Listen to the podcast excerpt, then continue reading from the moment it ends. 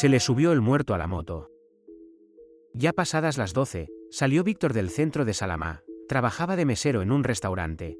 Rodeaba por el parque, hacía una mueca de medio santiguarse frente a la iglesia y jalaba el acelerador, mientras veía uno que otro transeúnte por los alrededores. En medio del manto de la noche veía los puentes La Libertad y el de Tablas, más adelante. En su camino aparecía la escuela federal, llena de recuerdos de infancia. Así iba dejando atrás el pueblo, rasgando las sombras del paisaje nocturno, con la luz del farol de su vehículo. Ya por el puente Salamá, pasó por el punto más sombrío, cerca de un gran árbol de amate. Estaba oscuro a más no poder, como cualquier noche sin luna, y los árboles con su fronda, teñían aún más el suelo de penumbra con las sombras de sus copas. Entrando al puente estaba, cuando sintió como si alguien más viajara en la moto, sin que los amortiguadores se comprimieran, o la máquina disminuyera ni levemente la velocidad de la marcha. Sintió frío en la espalda, y un olor a flores impregnó el ambiente, un olor triste y floral, como a velorio. Miró de reojo el retrovisor derecho, y la impresión de lo que vio, le hizo casi perder el control.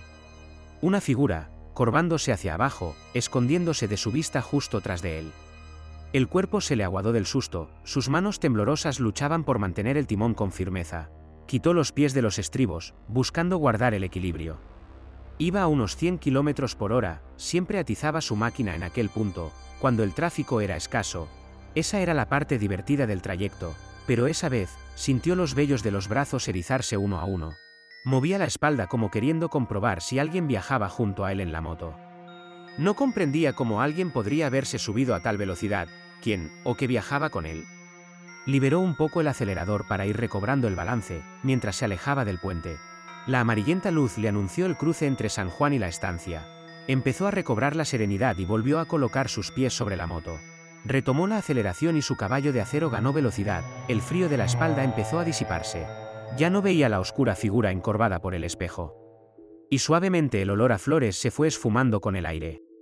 Doña Clarita le contó, que en ese puente, Hacía exactamente un año se estrelló un motorista y cayó al fondo del río.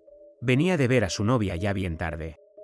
Seguro se le subió el muerto a la moto, no es que se lo haya querido llevar, pero cuando la gente se asusta, se cae y se muere como el difunto de hace un año, le dijo.